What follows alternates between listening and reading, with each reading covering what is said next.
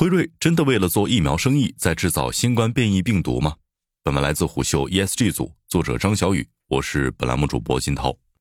最近，辉瑞再一次登上热搜，原因是一则来自真相工程的暗访视频流出。视频中，记者将镜头对准疑似是辉瑞研发主管的乔登特里斯顿沃克。该主管称，为了提前做出疫苗应对不断变化的 COVID 的病毒，辉瑞将考虑自行研发 COVID 的病毒变种。该主管表示，千万不要和任何人说。自制变种新冠病毒的风险还是有的，毕竟不能一不留神做出个毒性太大的。但这种风险我们很喜欢。这位主管还提到，尤其是通过取样检测病毒表面的不同蛋白，人工变异造出的病毒非常容易失控。他担心一旦传播开就糟了。但该主管表示，不管变种研究成功与否，新冠病毒疫苗生意将一直是辉瑞的摇钱树。他怀疑武汉的病毒就是这样来的，因为病毒没有可能凭空出现。现在他们自行研发科威的病毒变种，想在变种传播前就研发出疫苗，再利用疫苗去赚钱。他提到，在制药行业审核他们药物的监管人员，最终都会去到药企上班。为了获得职位，监管人员在审核药物的时候睁一眼闭一眼。辉瑞对于所有美国的政府官员来说都是旋转门。整个视频内容信息量巨大，看过视频的网友也表达了自己的震惊和愤怒。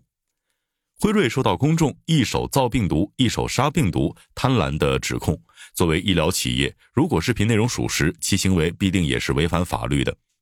一月二十七号，辉瑞官网上已经贴出了公司对于此事件的回应。辉瑞称，在持续开发新冠疫苗的过程中，并未进行功能获得或定向进化研究。与合作者合作进行研究的是利用原始病毒表达新的变异毒株的棘突蛋白。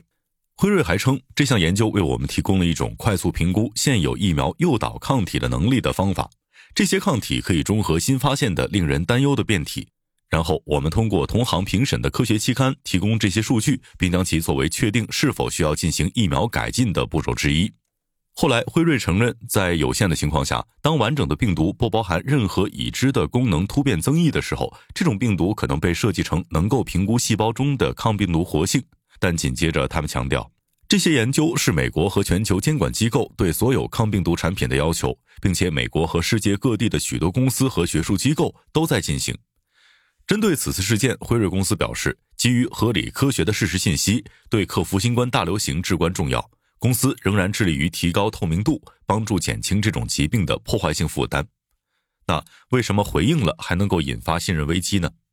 回应中所提到的透明度对医药企业来说确实关键。由于医疗行业的特殊性，事故纠纷、舆情可能会为企业带来致命的打击。医疗行业相比其他行业反而需要更加的小心。或许辉瑞已经在疫苗研发上做足了足够多的功课，但此次虽然该公司在回应当中直接否认了给新冠病毒增加新的突变点，这在公众看来没什么信服力。因为早前辉瑞企图掩盖其新冠疫苗可能引发的不良反应和副作用的事件发生过不止一次，早已消耗了大众的耐心。辉瑞新冠疫苗问世前后，的确有相关的研究实验和监管规范证明过该疫苗的安全性。最早在二零二零年年底，世界卫生组织正式给予辉瑞新冠疫苗紧急使用授权，还推广加快发展中国家获取新冠疫苗的速度。二零二一年八月，辉瑞的新冠疫苗又获得了 FDA 的正式批准，这也意味着它的有效性、安全性、生产检验数据达到了疫苗正常上市的标准。但接种疫苗之后，高烧、头痛，甚至怀疑患癌等人们真实存在的不良反应，把辉瑞拉下神坛。陆续多例疫苗相关安全事件被爆出，公众开始对这款疫苗的效果持怀疑态度。二零二一年十一月，在辉瑞疫苗被批准在十六岁及以上人群使用后的第四天，公共卫生和医疗专业人员透明组织就向 FDA 递交了信息自由法的请求，要求 FDA 披露辉瑞疫苗完整的评审数据。当时 FDA 并没有给出回应，直到二零二二年三月，德州一联邦法院宣布 FDA 在官司中败诉，FDA 被要求辉瑞疫苗一点二万页的审评文件公布在网上，且每个月要更新五点五万页。在已经公开的文件当中，其中一篇提长达九页的文件当中，汇总了接种辉瑞疫苗四万多例样本当中超过十五万例的不良反应，其中包含很多先前从未报道的不良反应，如筋膜炎、眼部肿胀、面瘫、斑秃、过敏休克、癫痫等症状。后续辉瑞核查表示，这些疑似副作用与新冠疫苗并没有直接的因果关系，但自此在公众心中埋下了怀疑的种子。世界主流医学期刊《英国医学杂志》所发表的一份报告也引发了关注。有多名负责疫苗三期试验的人员投诉，辉瑞新冠疫苗研发速度可能是以牺牲数据完整性和患者安全为代价的。辉瑞外包的一家名为 Ventavia 的临床研究机构被指伪造数据，雇佣缺乏训练的疫苗接种人员，上级无视不良反应等问题。虽然事件只涉及到辉瑞全球众多临床试验点之一，但这一次增加了公众对其疫苗数据完整性、安全性的担忧。在监管要求下，辉瑞被迫披露了部分不良反应的信息，但更多的是因为担心投资者风险。辉瑞其实并不愿意主动披露其新冠疫苗的风险。新冠疫苗的业务占据了辉瑞营收的半壁江山，不少投资者也因为重磅药物或疫苗的推出，相信该公司处于有利地位。辉瑞则更想抓住机遇，让自己的财报数字表现得稳定好看。近日，印度媒体公布了一段辉瑞 CEO 阿尔伯特·布拉在瑞士达沃斯参加2023年世界经济论坛年会的时候被记者围追堵截的视频。画面中，记者问：“你知道疫苗不能阻止传播，但你为什么要保守这个秘密呢？”但最终，布拉无视两名记者提出的29个问题，没有为他们或公众提供任何答案。新冠疫情是全球公共卫生紧急事件，在推广接种疫苗的过程当中，难免会出现信息遗漏的情况。但显然，由于辉瑞对疫苗接种者的不良反应或者并发症等信息的隐瞒，缺少风险评估与全面的信息披露。美国记者塔克·卡尔森在其节目当中对暗访视频内容评论称，他对美国大型制药公司的权力和影响力表示担忧。在这个国家，大型制药公司可以直接向消费者宣传其药物。如果你仔细想想，这有点奇怪，因为消费者不开药，医生开药，那么为什么要直接向消费者宣传这些药物呢？